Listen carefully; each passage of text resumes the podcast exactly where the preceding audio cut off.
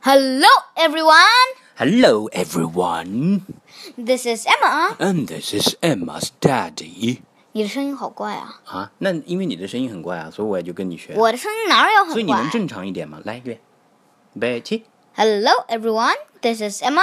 Hello, everyone. This is Emma's daddy, 沈婷 Uncle Tim. Yeah. Yeah. OK. Yeah. So 今天又是到了老爸读诗的时间了。 Yeah. 呃，我给你找了一首非常有趣的诗。嗯。你看一看这首诗的题目。Look at the title of the poem. Be glad your nose is on your face. 为什么？嗯，鼻子长在你的脸上，你就暗自高兴吧，是不是？很就很高兴，你的鼻子能长在你的脸上，大概就这意思吧。那作者是 Jack Prelutsky。Anyway，我们来读读这首诗吧，听好啦。Be glad your nose is on your face, not pasted on some other place. For if it were where it is not, you might dislike your nose a lot. 因为如果它不长在你的脸上，你可能就不会那么喜欢你的鼻子喽。我们看看它下面怎么说的：Imagine if your precious nose was sandwiched in between your toes. Ew, that clearly would not be a treat, for you'd be forced to smell your feet. 如果鼻子长在你的这个脚趾头中间的话，那你 就你就天天就得闻你的臭脚丫子的味道了吧 ？And your nose would be a source of dread were it attached atop your head. 什么？你看，它这是个倒装句，是不是啊？意思就是说，were it attached atop your head，假如说鼻子安在了你的脑袋顶上的话哦对，your nose would be a source of dread，那就是太恐怖了。A source of dread，dread 就是害怕、恐惧的意思，对不对？那你的鼻子就会看起来很吓人嘛。It soon would drive you to despair. What? Why? Because forever tickled by your hair. 是不是？因为它长在你的脑袋上嘛，所以你的头发老是会碰到你的鼻 子，那你的鼻子就要痒死了，就除非不断你是被光头了 Yeah, forever tickled. What? OK，光头的人就没有这个烦 恼了，是吗？And 下面一个还有一种可能，within your ear, your nose would be an absolute catastrophe. 如果你的鼻子长在了你的耳朵里，那真是一场灾难了。For when you were obliged to sneeze, your brain would rattle from the breeze. 什么意思啊？就是当你打喷嚏的时候。啊哈，那你这个脑子肯定，因为它鼻这个耳朵和和你的大脑是连着的嘛。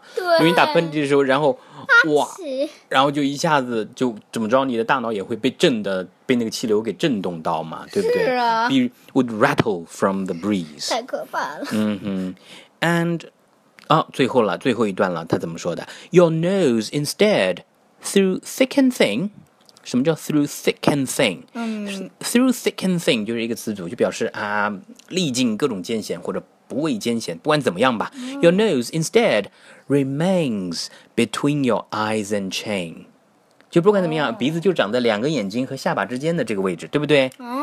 Not 哦 pasted on some other place, Be glad your nose is on your face，你就高兴吧，哈哈，你就谢天谢地吧， 是不是这个意思？嗯所以呢，人的这些器官长在哪儿也是有啊些哈道理的。好吧，要不然你最后再来把这首诗读一遍。这 OK 首诗还挺简单的，你来读读看啊。OK， Be glad your nose is on your face, not pasted on some other place.